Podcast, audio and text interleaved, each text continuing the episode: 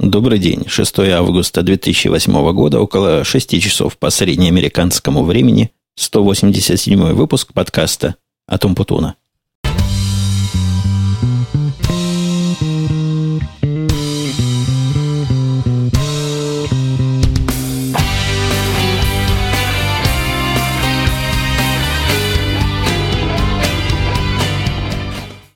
Отвез я только что семью свою с тещей, которая все еще не уехала, но уже в ту сторону. Намечается, собирается, отвез в парк. Причем парк такой неудачный. Второй раз мы пытаемся в него доехать, и второй раз с условной успешностью. Я прекрасно помню, что возил их туда как-то пару, наверное, тройку раз, но еще в ту эпоху, когда я не везде ездил с GPS. А тут у меня в последнее время некая незадачка получилась. GPS, как я решил, поломался. То есть его включаешь, а он показывает только картинку, заставку и больше ничего не делает. Я и на этот раз на память понадеялся. В прошлый раз я их повез, тоже перед каким-то подкастом так и не нашел. Этого парка повез в другое место, которое я точно знаю, как доехать. А в этот раз еще раз решил попробовать. Вот понял, где я не там свернул, поехал, опять заблудился.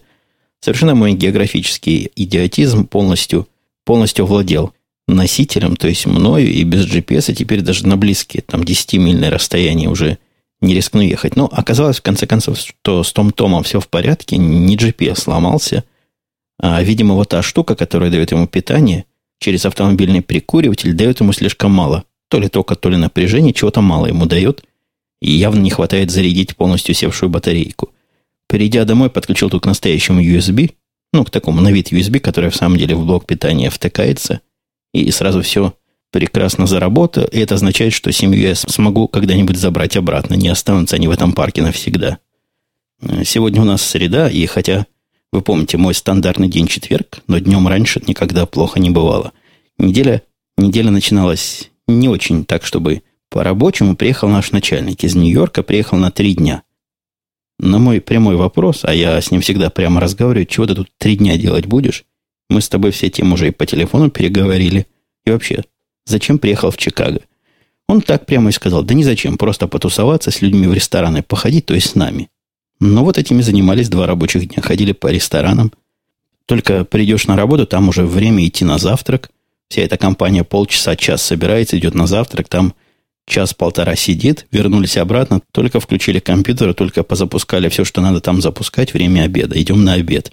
Один раз даже на ужин пошли, то есть у нас было такое трехразовое полноценное рабочее питание – ну, работа особо не шла, были в основном разговорчики всякие, пара совещаний, но совсем не крупных, мелких совещаний вполне можно было и по телефону произвести.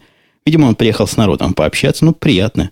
Приятно пообщаться со своими работниками. Я каждую неделю езжу, а он это делает раз, два, в три, в четыре, в пять, шесть месяцев.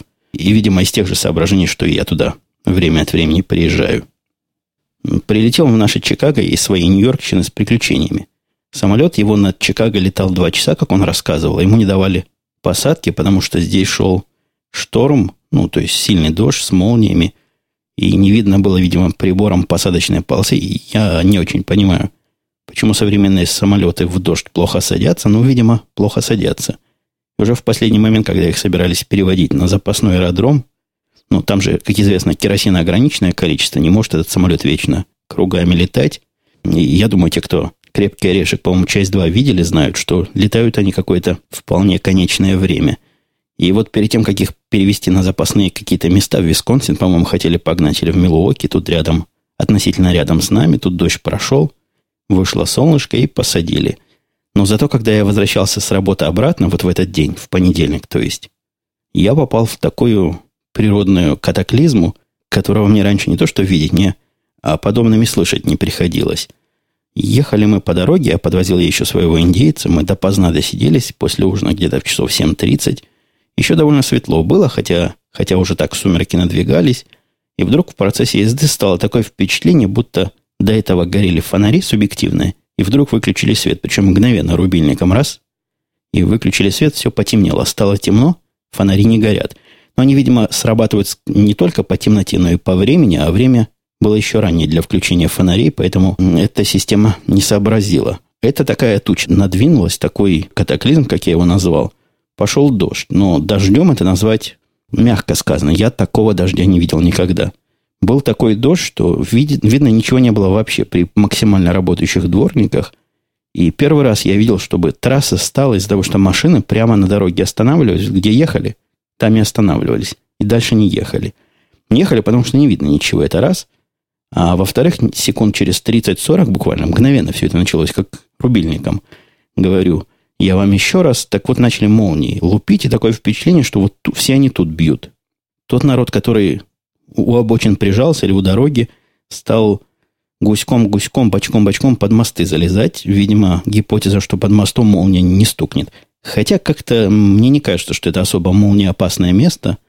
Там полно высоких штук торчит, фонари всякие и разные другие вышкообразные строения, которые, на мой взгляд, в которые молния с большей вероятностью может стукнуть. Мы не остановились, мы были в ряду тех смельчаков, которые медленно ехали – ну, в принципе, у меня опыт езды в такой дождь, ну, не в такой, конечно, сильно, но в дождь еще с Израиля есть. Перестроишься за машиной и едешь. Главное, неспешно. Главное, не пытаться никого обгонять, не менять ряды и смотреть в оба глаза во все стороны. Ну, в общем, доехали мы. И мудро поступили, что не остановились, потому что, когда дождь немножко прошел, этот ливень, вся эта толпа сразу кинулась, и там пробка на дороге, говорят, была 4 часа. Они пытались как-то выехать, как-то разъехаться – и добраться до места назначения. Мы же доехали, наверное, часа за полтора. Хотя, конечно, определенный риск такого вождения есть, и я не рекомендую повторять вам этот опыт у себя дома. В параллель всем этим рабочим поездкам, а я ездил туда два раза, что довольно утомительно, надо сказать, причем я старался приезжать пораньше, но неудобно приходить на работу после вышестоящего начальника. И есть в этом что-то глубоко неправильное, на мой взгляд, и нарушение какой-то концептуальной субординации – так вот, приезжал туда часам к 11, для этого надо было в 9 проснуться, пока все дела утренние переделаешь, умоешься, почистишь зубы, побреешься, и час на дорогу, вот и приезжаешь. Ну, нормально, приезжал, каждый раз я опаздывал, то есть приезжал позже, чем мой начальник, ну так, с довольно вежливым, небольшим запасиком я его перекрывал, так что никого, судя по всему, по самолюбию мои поздние приезды не ударили. А это я уже на домашние темы, на наши подкастовские сайтовые темы скорее переключаюсь. Я думаю, вы помните. Я просто уверен, что слушатели давние помнят, что подкастов, наверное, 5, плюс-минус 1-2, я анонсировал переход на новый движок. И, наверное, если вы заходили, вы ничего не заметили. Не заметили, потому что так у меня руки не дошли перевести. Я посмотрел, насколько этот процесс непростой. А напоминаю, что сайт podcast.com.com, который является основным сайтом этого подкаста, и комментарии – и мысли, и разговоры, именно на котором особо приветствуются, оно практически и сейчас так. Это основной, основное место, где мы с вами собираемся в послеэфирное время. Так вот, я пообещал перевести его, и вот, наконец, перевел. Перевел со старой версии движка блогера, на которой мой подкаст, ну, практически все разумное время своего существования бежит, живет. Наверное, с выпуска 10 я его на этот блогер перевел и потихонечку расширял, углублял. А, однако время на месте не стоит. Три года прошло, они выпустили новую версию блогера, которая с этой технологией, что я использовал, плохо совместима. Поэтому пришлось мне всякие телодвижения неочевидные делать. И я думаю, некоторые из вас могли заметить особо неудачливые, что какие-то три последних выпуска вдруг вам пришли еще раз. Мне кажется, количество таких людей невелико, потому что проблему я довольно быстро заметил и довольно быстро починил с ребятами из этого фидбернера той компании, которая делает фиды для подкастов. И сейчас все должно быть нормально. Вот к этому подкасту, который вы слушаете, скорее всего, будут уже новые, красивые и удобные для работы комментарии, те самые, которые стоят на сайте radio-t.com и на многих других современных сайтах. В этих комментариях уже можно не просто писать свои мысли, а можно общаться, можно отвечать кому-то конкретно, вести там какие-то разговоры, дискуссии – Иногда бывают вопросы, на которые я хотел бы ответить, но сегодняшняя система комментариев как-то не для того. Она скорее для оставления своих мыслей и впечатлений. А так будет у меня возможность просто конкретному человеку дать какой-то адекватный, ну или неадекватный ответ, уж как получится. По поводу адекватности и неадекватности я еще хотел бы попросить вас об одном одолжении. Если вам не трудно, те письма, которые не личного характера, то есть те, которые вы хотите показать не только моим глазам, но и остальным, оставляйте лучше, лучше там, лучше в комментариях, потому что на некоторые вопросы, которые вы мне задаете, слушатели этого подкаста найдут вам ответы из истории. То есть они все это дело уже когда-то восприняли и, наверное, помогут мне ответить вам. Да и вообще с точки зрения организации процесса у меня комментарий то самое место, из которого я выцарапываю иногда темы, иногда ваши вопросы, вставляю к себе тут шоу-ноты свои и, и на этой базе зачастую строю разговоры. Хотя на самом деле переход по поводу неадекватности у меня планировался совсем для другого. Совершенно неадекватно и даже местами удивительно забавное. Забавного было мало. Какая-то зазеркальная полемика возникла у нас у тех слушателей, которые пересекаются с слушателями подкаста моего другого радио IT, в котором я тоже принимаю активное участие на Хабре. Случилось там событие удивительности великой и странности большой. И я уверен, что часть из вас знает, о чем я намекаю, а для тех, кто не знает, удивитесь вместе со мной, если для вас это настолько же удивительно. Как-то после записи подкаста, проснувшись утром, я обнаружил с удивлением, немалым, еще раз повторю, на Хабре, выложенный подкаст наш, но выложено не Бобуком, который знает, как это делать, который знает, в какое время это делать, и который умеет это выкладывать правильно. Да и в конце концов, который автор этого подкаста, один из незаменимых и непокобелимых авторов, как я его там называю. Так вот, выложил совершенно какой-то чужой человек. То есть просто человек с улицы пришел на Хабар, на то место, в которое мы выкладываем регулярно последние два года подкасты, и выложил наш подкаст «Радио Тип» из-под своего имени. Мне это показалось, ну, не просто удивительным, а каким-то несуразным. Каким-то событием из параллельной вселенной. У меня даже мысль не приходила, что кто-то может вот такое сделать. И я сразу, как человек, думающий о внешнем мире, по умолчанию положительно предположил, что все-таки какая-то, какое-то недоразумение. Спросил в комментариях, это вообще что такое, кто уполномачивал. И с этого пошел такой разухабистый флейм. Но я тут фразу, фразу подготовленную из Булгакова скажу – Сейчас ко мне вошли четверо, из них одна женщина, переодетая мужчиной, и двое вооруженных револьверами, и терроризировали меня в квартире с целью отнять часть ее. Вот примерно то же самое у нас и на Хабре было. Это был конец цитаты. Пришла какая-то, судя по стилю, в день дискуссии очень молодая аудитория, с которой я, конечно, совершенно напрасно попытался побеседовать. Я не думал, что это у нас с ним дискуссия. Я думал, это прояснение ситуации. То есть я пытался им сказать, что, что не так что-то. Ну, нельзя так делать этика какая-то должна быть. Я уж не говорю о лицензии, которая это действие тоже местами нарушала. О лицензии я вообще молчал. Я говорил о этической стороне. Нехорошо так, ну, свинство какое-то. То есть, видимо, человек, конечно, хотел лучшего, но в результате получилось прямое и незамаскированное свинство. К сожалению, там началась совершенно дискуссия такого уровня, как в свое время у меня проистекала с сыном, когда ему было лет 15-16. Вот когда одна сторона на свое стала, вообще не пытается понять позицию второй стороны, а вторая сторона в этом деле как бы власть придержащая. То есть от того, что он со мной ругается, хорошего ему ничего не будет. Он, дока- он докажет свою правоту, но в результате не пойдет в кино. Я пытался ему на примерах показать, что надо уметь быть гибче и отходить от своей максималистической позиции. А там, видимо, юноши и девушки на сайте Хабра-Хабра с горящими глазами пришли и пытались абсолютно непонятную мне позицию донести, да, мне кажется, они сами не очень понимают, чего они хотят, чего они хотели там донести. И я не хочу дальше этот спор сюда погружать. Там уже достаточно под сотню комментариев абсолютно пустых, как мне кажется, возникло. Ну, конечно, дошло, как в таких спорах с молодыми, до прямых оскорблений, когда им больше нечего сказать, они начинают в реальной жизни бьют в глаз, если поздоровее, посмелее, а в виртуальной жизни всякими словами обзываться. Вот такая забавная, видимо, вещь у нас проистекала. А один комментарий, который написал, даже не комментарий, а кусок притчи. Комментатор под ником Полосатый или Полосатю. Наверное, Полосатый он себя произносит. Он привел такой рассказик, видимо, откуда-то cut and paste, ну, ну или сам придумал тогда еще больше молодец. Так вот, написал он следующее. Был один человек. И выходил он по утрам на заваленку любоваться восходом солнца.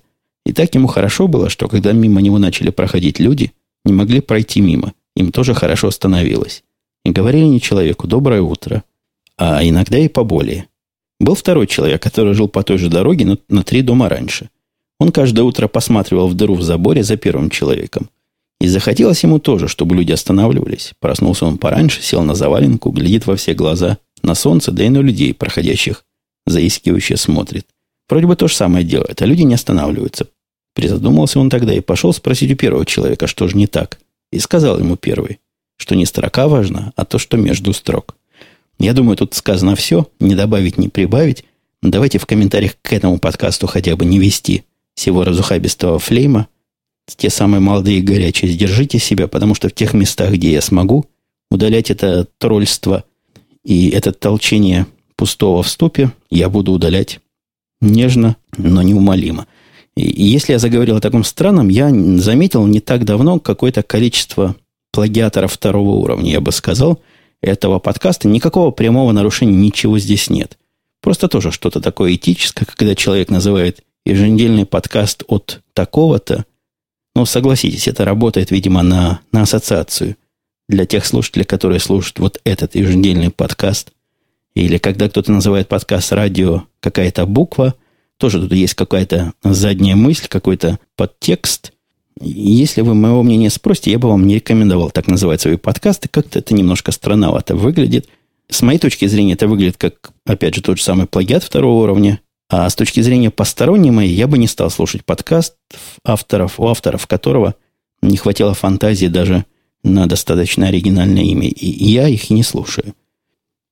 Были мы в очередной раз с дочкой в игрушечном магазине. У нас уже такая традиция, она только со мной ходит в этот огромный магазин игрушечный. Мы с ней там бродим, выбираем без всякого особого плана. Вот что понравится, то и наберем. Главное, с ее точки зрения, чтобы было всего много. То есть, обычно результат этого похода нечто большое, одно и куча всего маленького, которое и стоит копейки, но радости приносит иногда больше, чем вот та самая главная, основная покупка. В этот раз основной покупкой стал самокат. Такой самокат, который, по-моему, назывался то ли Коркинет, то ли еще как-то вот так, что-то с корками. Во времена детства моего сына, когда мы еще в Израиле жили, и была там эта мечта совершенно недостижимая всех детей, вот такой самокат себе завести. Но капиталистическое производство явно не справлялось. Самокаты были в дефиците, а когда они появились, появились какие-то левые китайские копии, которые так были плохо сделаны, что, по-моему, мы даже его и не купили. Когда мы принесли этот самокат, мальчик наш 19 лет, которому чуть ли не забрал у девочки, собрал его и поехал на нем, собирался поехать на нем кататься, мы его прогнали пинками. Ну, какой-то маленький самокат, ненадежный, хотя потом, между нами и вами, слушатели, говоря, я на нем проехался и вполне он и меня выдержал, уж мальчика выдержал бы точно. Вот вся его мечта, как он говорит, в детстве досталась сестре. А он так и не покатался. Дочка моя от этого самоката в полнейшем восторге, умеет на нем разгоняться очень быстро. И из-за того, что колесики там маленькие, недалеко от земли, да и рост у нее невысокий, ей, видимо, не страшно на нем кататься. Действительно, можно быстро на нем ехать, и как-то и равновесие уже держит. Чувствую какой-то первый шаг к настоящему большому уже велосипеду, не такому с тремя колесиками, с четырьмя колесиками, два сзади, запасных и два основных, а какой-то первый шаг к большому велосипеду. В следующий раз, видимо, поедем, нашей основной покупкой станет велосипед. Но меня еще раз удивило ее полное неприятие этих розовых отделов. Там есть целый отдел для Барби и всяких других кукол. Она туда даже не пытается поворачивать, хотя примерно так же она и отворачивается от чисто мальчуковых отделов с различными конструкторами, машинками и всем прочим. Она говорит, это для мальчиков, а на розовой говорит, в куклы я играть не люблю. И тянет меня в какие-то другие, менее специфические места. А в этот же день, по-моему, до того, как мы пошли в магазин, в этот детский, я зашел в ближайший свой любимый гитарный центр, тот самый, в котором я покупаю всю аппаратуру и все свои железки. Надо был мне просто провод. Простой провод, который с одной стороны тоненький коннектор стерео, и с другой стороны тоненький коннектор. Кроме провода надо было парочка переходников такого расходного материала в хозяйстве. Когда новые железки появляются, нужна ну, возможность их между собой разнообразно включать, переключать. Всегда проводов, короче говоря, мало. И лишних проводов никогда не бывает, а особенно лишних переходничков. Купил там кучу проводов и кучу переходников, и всего на 16 долларов. Я еще запомнил эту сумму, потому что, когда платил кредитная карточка, подумал, может, двадцатку лучше достать, но все-таки карточкой заплатил. К чему вам про эту 16 долларов-то говорю? К тому, что в следующем магазин, в который мы зашли, там продавались абсолютно такие же провода. Но провода были упакованы более подарочно, с одной стороны. С другой стороны, позиционировались как провода для iPod и для айфона. Не просто провода широкого назначения для чего угодно, а вот для iPod. Но поверьте мне, как человеку не последнему в деле звукозаписи, абсолютно такие же провода. Но самое главное отличие – это цена. Если все, все, что я там купил, а было там три таких проводка, пара-тройка переходников, все было за 16 долларов. Здесь один такой проводок стоил 40 долларов. Один. Э, разница в цене в разы. Причем такая же разница в цене в разы, если я попытаюсь в этом гитарном центре купить, например, флеш-карт. Она там стоит тоже каких-то несусветно огромных денег. Но вот такого места, где флешку за 100 долларов еще можно купить, наверное, кроме гитарного центра уже и не найти. А там вполне можно легко и без всяких затей купить вот такую флешечку, и уйдешь оттуда дураком, потому что, потому что в рядом стоящем Best Buy она будет стоить 20 долларов. Вот такие гримасы капитализма и ценообразования вовсе не то, что дорого, не все оно лучше. А иногда можно, пройдя 100-200 метров, найти то же самое в 5 раз дешевле. Ну, и еще одна моя покупка, она уже известна слушателям подкаста «Радио Ти», нашего подкаста с коллегой Бобуками Грэем, который записывается по субботам, подкаст выходного дня. Там я рассказал про обновление своей программы обработки фотографий Lightroom с версии 1, по-моему, 4 у меня была, до версии 2. Я повторюсь здесь, для тех, кто не слышал там, я просто в полнейшем восторге от этой покупки. И идея, хотя идея платить лишних 99 долларов за апгрейд программы, мне кажется, полнейшим свинством и надувательством честной публики. Но здесь я без особой борьбы с собой эти 99 долларов выложил, после того, как попробовал, поставил. Красота необыкновенная, кроме тех новых возможностей, которые вы можете на сайте этого самого Lightroom 2 найти. Работает быстро, надежно, красиво. Работает с двумя мониторами теперь. Удивительно, что раньше оно так не делало – а теперь вполне поддерживает два монитора. То есть на одном можно редактировать, а на втором сразу видеть полный результат на весь экран. Тоже фича, которую трудно переоценить. И в комплекте со всем остальным, даже за одну такую можно было бы дать спокойно 99 долларов. А вместе со всеми остальными приходит мысль, что еще и дешево отделался. Пока я не перешел к вопросу, у меня там был целый ряд технических, таких очень технических тем, которые пытаются слушатели меня вдвинуть. Вот я посмотрю, Эджик писал, спасибо за интересный выпуск. Еще с прошлого раза хотел попросить более подробно остановиться на ваших вопросах к интервьюируем к C++. Я намекну, без всякой задней мысли, просто с передней мыслью, что с такими вопросами все-таки вам лучше приходить в радио Ти. Это не совсем хай-тек подкаст, я пытаюсь тут говорить на человечески понятные темы, поэтому вопросов этих я освещать здесь не буду, а освещу немножко другой аспект этого интервью с C++ программистом – и, может, дам вам поучительный совет. Программист этот после разговора начал меня терроризировать звонками. Не то, что он звонит каждые пять минут, но раз пять, наверное, он уже звонил, оставлял раза три сообщения, и это при том, что номера телефона своего я ему не давал. Первый раз он оставил сообщение вполне культурно, да и второй раз культурное, с просьбой рассказать, что же там за процесс, как он закончился, почему с ним не связываются. Но что-то в этой ситуации, согласитесь, не так. Он определил мой телефон просто при помощи автоматического определяла, которое тут у, все, у всех есть, кто не скрывает своего номера. Но вообще я не давал ему разрешения мне звонить. Наш контакт был основной имейл. Если хочешь спросить чего-то, мне кажется, было бы корректно посылать имейл, а не звонить по телефону. Вообще у этого русского кандидата мне сразу показалось, какие-то не совпадают со мной соображения о том, что допустимо делать, не то, что допустимо, это не вопрос правильности и неправильности, но как-то как уместно и как-то неуместно. Я тут даже задержался, чтобы подобрать эти слова. Например, когда я ему позвонил, он сразу начал со мной разговаривать по-русски. С его стороны это определенная смелость была, мне кажется. Я никогда не перевожу интервью на русский язык, пока не спрошу у той стороны, не против ли он поговорить по-русски. Почему я так делаю, это понятно. Вдруг человек тот забыл уже русский язык или пытается его забыть. А с его стороны, наверное, тоже было некорректно сразу начинать со мной по-русски говорить. Вдруг бы я хотел с ним поговорить по-английски, проверить, понимает ли он термины, знает ли. А тут он мне эту возможность вот так случайно или намеренно отрезал. Но это, конечно, мелочь по сравнению с доставанием интервьюеров. Не надо им звонить постоянно. С вами, если будет что сказать, с вами свяжутся. Если с вами не связываются, то, видимо, ничего хорошего сказать не могут я за то, чтобы возвращаться к кандидатам обратно и говорить результат. Но здесь результат не я определяю. Я свои замечания высказал тому, кто меня просил это интервью провести. Теперь его начальническое дело связываться с кандидатом и как-то чего-то ему объяснять. И, и вот если в этом моменте вы могли услышать какой-то наезд на земляков и какая-то черствость души, то следующим моим эпизодиком маленьким будет совсем наоборот, радость. Радость от совещания, которое я имел тут недавно. Да, мои старые проверенные слушатели с удивлением могут воспринять информацию, что и совещания мне уже могут доставлять радость, но это было особое совещание. Было у нас разговорчик от трех разных совершенно провайдеров. Те коллеги, которые работают с нами, но они близко с нами работают, мы с ними много уже проектов сделали, но вот в этот раз совсем в другой области. Они поставщики данных для нас, мы эти данные как-то хитро муссируем, как-то обрабатываем и какой-то очень умный результат считаем в конце концов. Умно, быстро и доставляем с нашим пользователям этот результат. Теперь появилась третья сторона, те люди, которые могут к нашему результату добавить какой-то статистики, совершенно сторонние, но интересные – то есть данные за 5 лет не аналитические, а чисто статические. Сколько там всего было, сколько это всего, если разделить на количество. Ну, там своя совсем несложная статистика, которая требует много данных и их обрабатывать и красиво визуализировать.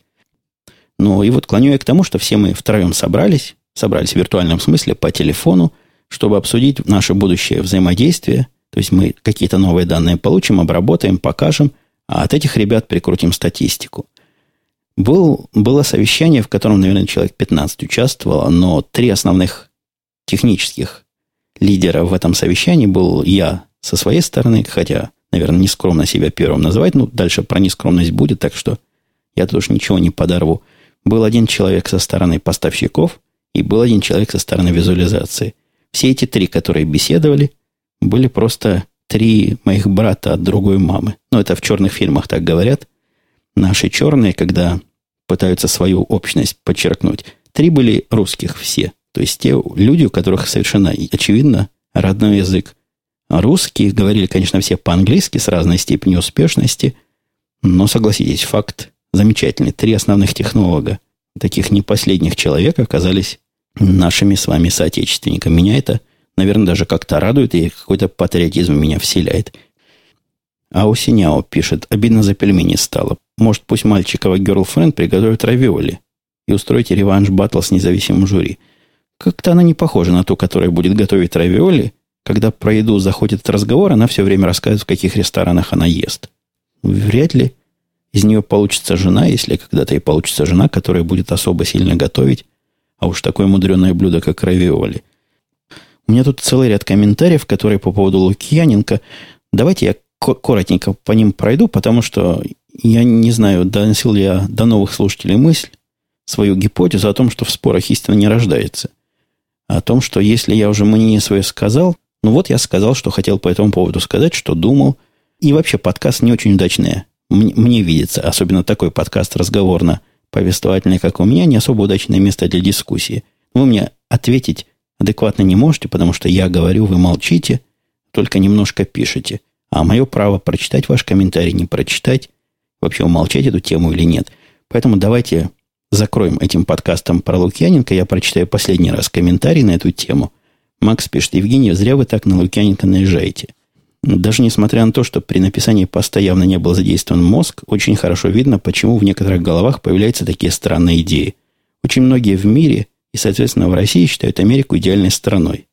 И это можно понять. Россияне смотрят много американских фильмов, сериалов и т.п и очень-очень редко выбираются за границу, тем более в европейские страны.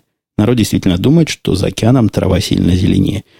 Вот я не знаю, с Максом я не могу так вот сходу согласиться. Я видел телевидение, которое работает, которое работает, видимо, на большей территории Российской Федерации, и там из этого телевидения явно не следует, что трава зеленее, а наоборот, она явно чернее в этой самой Америке – Далее Макс пишет, в связи с последними событиями, а это вот этим, это называет событиями, вот эту всю историю, образ идеальной страны начинает таять. Не надо так сильно это реагировать. Лукьяненко хороший писатель, наверное, хороший человек.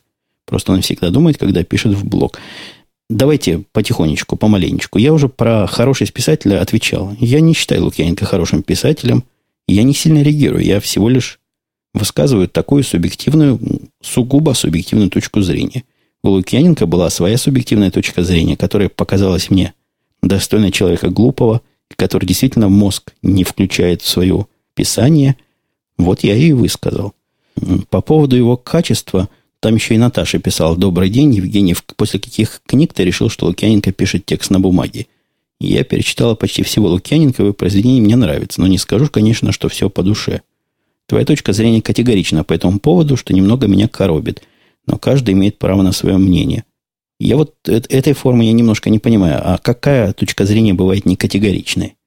То есть, может, он и дурак, но человек хороший. Или наоборот, человек хороший и при этом умный. Какая тут разная точка зрения, какая гибкая точка зрения здесь может влезть в голову человеку? Я вам другой пример приведу. Не так давно был по, в подкасте, который я всячески рекомендовал уже не раз, Seeking Wrong, а у них рассказка о том, как один, по-моему, итальянец или француз, но явно он стоял возле Колизея и держал девочку свою, дочку четырехлетнюю, начал бить ее просто физически, головой, а какой-то постамент оказался человеком психически невменяемым. И почему-то эта история не вызывает ни у кого желания либо закрыть границы с Италией, либо перестать с ними общаться, либо говорить, что итальянцы убивают своих детей. Тут что-то другое. Я в прошлый раз говорил, что это нос по ветру человек держит, и все больше и больше мне кажется, что это, что это так и есть. Так что точка зрения моя вот такая. Она выкристаллизована и совершенно конкретная и понятная. Как, как я могу быть тут гибче, я не очень понимаю. Но про творчество я читал Лукьяненко целых три, по-моему, произведения. После третьего я понял, что читая его, оно было все абсолютно предсказуемое. Такое впечатление, что читаешь одну и ту же книгу, но это вовсе не какой-то конкретный лукьянерский недостаток, если это недостатком можно назвать. Это такая специфика коммерческой литературы, э, фикшн-жанра. Ну, примерно как читать, наверное, я... Как же называется эта писательница, которую мою, моя жена любит читать? Женская такая детективница. Не помню название. Не Маринина, там еще одна есть. Донцова, по-моему. У нее тоже так примерно одно и то же. Жена мне несколько раз рассказывала дела, и я даже пару раз видел экранизацию каких-то ее произведений. И Лукьяненко примерно такого же уровня человек, который пишет текст на бумаге, так же, как и Маринина с, с Донцовой. Читал я его, если уж конкретно отвечать на вопрос Наташи, читал произведение, не помню, как называется, про, про разные силы, которые там вместе. «Осенние визиты», по-моему, да. Потом читал, конечно, в свое время книжки про компьютеры, про глубину. Я, кстати, на этой книжке поссорился с DZ, Дмитрием Завалишиным. Это было давным-давно, когда еще блогов в таком общем смысле не было. А был у него сайт еще до того, как он стал на Яндексе публиковаться. Какое-то короткое время. То ли они его купили, я не знаю, какая там история была с Яндексом. Он перешел со своего отдельного, ну, того, что сейчас бы назвали блога, со своего отдельного сайта на Яндекс, а потом все это дело захерело. Так вот, когда он еще не был на Яндексе, там у него была дискуссия абсолютно полная меда по поводу того, до чего Лукьяненко хорош. И я, по-моему, был там единственный, который сказал, что, на мой взгляд, Лукьяненко писатель вполне средненький и слабенький. То есть мысль это меня уже давно посещала. Это не что-то свежее в связи с его наездами или какими-то неадекватными выводами. Еще я читал, если уж, если дальше отвечать на вопрос, что-то про дозоры. Один из дозоров я точно осилил, по-моему, даже до конца. Ну, мне, мне его произведения кажутся скучными, не стильными, неинтересными, а мораль, которая там он пытается донести, какой-то его второй слой, он, на мой взгляд, абсолютно подростково-смехотворный, и поэтому я отношу его как раз к этим писателям для школьного возраста. То есть такая прямая, как железная дорога, и ровная, и простая, как дверь мораль. Ну вот, пожалуй, последний комментарий Стеви, чтобы быть справедливым и дать и самые отрицательное мнение по этому поводу. В чужом глазу соринки видно, а в своем бревна незаметно. Начинает Стеви свой возмущенный комментарий. Весьма занятная позиция по поводу высказывания своего мнения и отказе в этом кому-то другого. А особенно, когда нет понимания, о чем человек говорит. Это ли не... Как нет понимания? Вот, вот, это, вот эта часть мне часто говорит, вы же не специалист в этом, как вы можете судить? Причем говорят на разные темы. Ну, почему я не могу судить? На своем уровне, на человечестве, по этим его заключениям, по этим его разговорам вполне могу судить. Я могу глянуть, что творится вокруг меня. Я могу сравнить то количество семей, которые принимают больных иностранных детей, совсем больных, совсем таких детей, которые вы вообще на улице, я, во всяком случае, на улицах в Советском Союзе и в России не видал. Здесь у меня есть несколько семей, которые взяли таких детей. Мой бывший начальник ТЭТ, у него двое приемных детей – Девочка из Кореи, мальчик из Китая. А может наоборот. Но девочка была очень больная, когда они ее взяли, и они ее там спасали, лечили, потратили на это совершеннейшую кучу денег. И в образ родителей убийц они вообще не вкладываются. Вокруг меня действительно в массе есть народ, который усыновляет детей. Я сам не настолько героический, или моя психология не настолько срабатывает, мне и своих хватает. Но мне кажется, я вполне понимаю, о чем этот человек говорит, для того, чтобы сказать, что говорит он с моей точки зрения полнейший бред.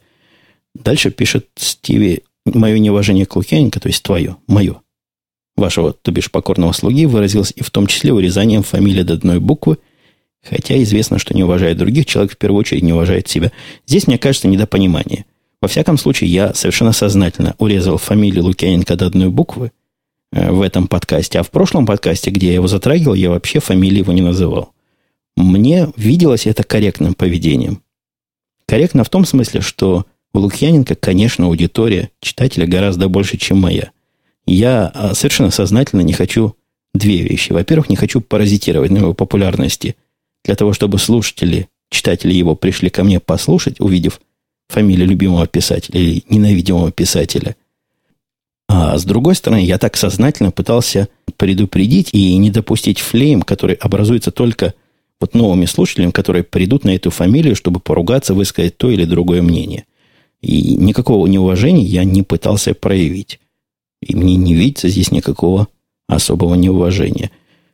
Дальше Стиви завершает все это дело, абстрагируясь, могу заметить, что слушая три подкаста с твоим участием как минимум два года, а, да, все три мои подкаста, лишний раз наблюдаю за рождением и развитием звездной болезни. Ну, ладно, ну, такая, такое наблюдает. Мне кажется, у меня болезнь, то, что называют Стиви звездной болезнью, всегда есть. Я себя довольно высоко ценю. Моя самооценка, мне не кажется, что увеличилась за эти три года, но и совершенно очевидно не, не упала. А куда и, чего и падать? Если сам себя не любишь, кто ж тебя тогда еще полюбит? Да и вообще мне не видится тут особо уместным эта констатация в разрезе дискуссии хороший Лукьяненко человек и писатель или плохой. Но это то же самое, что сказать, а у вас негров вешают. Это, конечно, очень информационно наполнено и интересно, наверное, тому, кто говорит, но мало относится к предмету дискуссии. Ну, давайте отойдем уже от этой темы. Я вас прошу, я вас просто умоляю, хватит уже про Лукьяненко. Я понял, что не все со мной согласны. Я вовсе не рассчитывал на то, что все со мной будут согласны. Вот с таким моим особым личным и конкретным мнением. Вот слушатель Гаус Джулиус пишет про зарплату. Если с вопросом, сколько вы хотите получать, все понятно – то вопрос на зарплату на прошлом месте просто попадает под NDA, и кандидат не вправе разглашать такую сумму. Меня, например, в соглашении это напрямую указано. И я таких соглашений не видел. Я не встречал пока ни одного кандидата, который бы вот так обосновывал свое нежелание сказать эту зарплату. Честно говоря, мне за все это время один кандидат только юлил, ну, потом тоже сказал. Все-таки мне не видится, что NDA про зарплату это такой широкий случай. В той ферме, в которой я раньше работал, до того, как нас большая контора купила, было сказано, был таинственный пункт о том, что рекомендации контора не дает.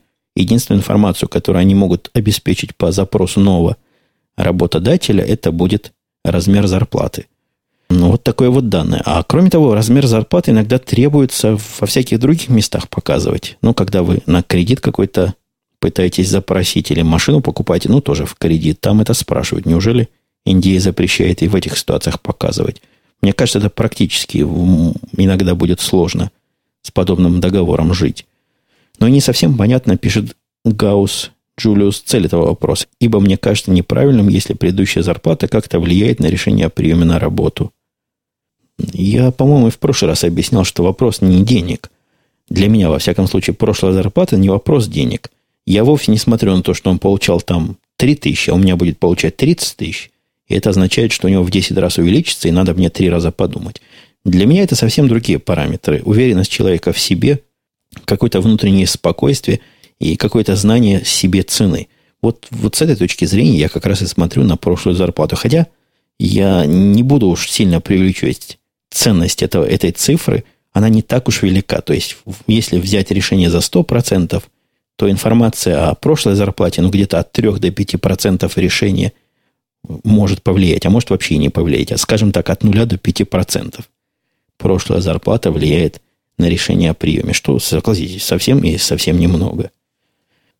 Аэрганстер спрашивает, дорогое ли удовольствие вырывания зуба у вас там в Иллинойсе, или это неизвестное закрыто страховкой? Оно действительно закрыто, покрыто страховкой, не закрыто. Все, что платишь по страховке, знаешь, тебе приходит отчет либо по бумаге, но если либо по почте на бумаге, а если экономишь какие деревья, то он приходит в виде электронном. В виде электронном виде я видел, что вырывание зуба стоит то ли 270, то ли 290 долларов. Там было написано – страховка покрыла эту услугу, хотя страховка зубная, она не такая, как страховка на все остальное. Я, по-моему, уже про это говорил. Не буду особо повторяться. Там у нее лимит совсем небольшой той страховки, что есть у меня. Ну, пока вполне и вполне хватает. Владислава заинтересовала карточка, что я заказал в Nextel. Вроде я не в Nextel заказал, а в Спринте. Я не сильно знаю, одно ли это тоже, или просто Владислав что-то попутал.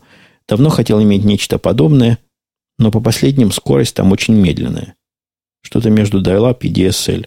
Может быть, в одном из будущих подкастов ты эту карточку достаточно обкатаешь, расскажешь, как она работает в разных районах города, так сказать, experience.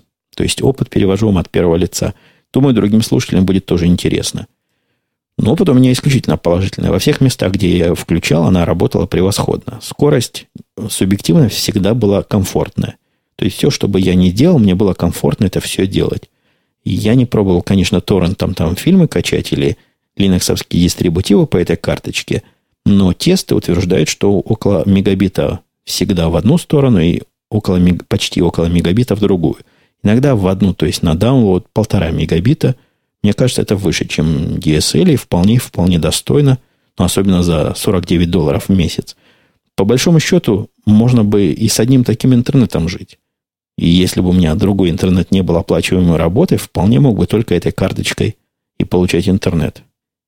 Ди пишет, привет, Умпутун, спасибо за отличный подкаст. И вам, Ди, спасибо за добрые слова. Приятно тебя послушать. Может быть, расскажешь, как ты развивал технику своей речи. Может, кто-то из... вид... А, эту часть я не буду читать, потому что Ди, не надо таким образом шутить. Это как-то обидно. Ты, дорогой Ди, шутишь. Никаким особым развитием техники речи я во взрослом возрасте не занимался – в детстве, я уже рассказывал, ходил в театр юного зрителя, а там, как в хоре бывают распевки, там разговорки в начале в этом самом театре. Рассказывали скороговорки, всякие упражнения упражнялись. И я уж не очень помню, но совершенно точно помню, что после этого тюза театра, то есть юного зрителя, у меня пропал вот этот местный украинский или украинский, даже не акцент, а способ произношения мягкий такой – южнороссийский способ произношения стал вот такой примерно, как и сейчас. Он тоже несколько специфический, но не так ярко бросающийся в ваши уши. Слушательница Изио пишет, попала на вашу страничку совершенно случайно. В этом мне помог любимый код и многоуважаемый Google. Пока на соседней странице загружался какой-то фильм, послушала выпуск 186. Смотрите, Google вместе с котами привносит нам новых слушателей. Кстати, я смотрел на статистику. Большинство народу, процентов, наверное, 60, приходит ко мне новых из поисковых э, движков. То есть находят в Гугле, в Яндексе, еще в паре поисковиков, но они относительно малые по сравнению с Гуглами и Яндексами. И приходят слушатели новые. Находят по всяким ключевым хорошим словам. Даже затрудняюсь сказать, пишет дальше Изио. Почему дослушал его до конца? Никогда раньше подкастингом не увлекалась. Было просто интересно наблюдать за ходом ваших мыслей. Хотел бы послушать еще, но не уверена, стоит ли возвращаться назад. Мне было бы интересно знать ваше мнение, стоит ли слушать ранние записи или лучше еженедельно ждать новые подкасты. Я никогда не настаиваю и не агитирую за слушание новых записей, хотя мне кажется, что между записью вот этой, этой недели, между записью, которая происходила месяц назад, особой разницы нет – если уже идти туда дальше по времени, то это для археологов и палеонтологов, наверное, интересные материалы, хотя есть и такие любители. Так что думайте сами, ничего плохого, уважаемая Изио, в слушании подкастов 10 выпусков назад я не вижу. Может быть, другие слушатели вам дадут какой-то более подходящий совет как раз с той стороны наушников. Ну и последний на сегодня комментарий от Продиса. Он Странное интересное говорит. Про назначение европейцами совещаний на разное время, на раннее, простите, время скажу вот что. Сам сейчас в самом центре Европы и заметил, что они такие. Да, они встают в 5-6 утра, и нормально работа начинается в 7 утра. Для меня это тоже просто нереально, но это так. В 6 утра уже на улице жизнь бурлит по полной. Так что они, вероятно, понимают, сколько у тебя времени, когда они назначают совещание, но не понимают, что не все так рано готовы бурно работать. Хороший комментарий полезный. Я после этого комментария сдвинул начало своего ежедневного события слишком рано для того, чтобы совещаться на 6 утра, то есть 6 до 9.30 у меня теперь вот это событие стоит и покрывает весь календарь. Такая ранность европейцев мне видится удивительной. Чего там у них не так, я не понимаю. Может быть, этим и объясняется их некая тормознутость. Я не раз уже замечал в этом подкасте, что наши англичане, а в последнее время и немцы, немцы не в такой степени, как англичане, какие-то медленные. Медленно говорят, медленно делают, медленно, как мне кажется, думают. Может быть, это из-за того, что рано просыпаются. Вот, вот вам и результат. Ну вот, пожалуй, этой нотой я сегодняшний, вроде бы несколько затянувшийся подкаст буду завершать. Напомню, что встретимся мы с вами, то есть услышимся, как обычно, на следующей неделе, где-то в середине среда-четверг. Все, будьте на связи, пишите комментарии в нашем новом замечательном комментарном движке на сайте podcast.com.com. Можете подписаться на мой твиттер, ссылка на который тоже есть на том сайте, который я только что назвал. Короче говоря, услышимся на следующей неделе. Пока.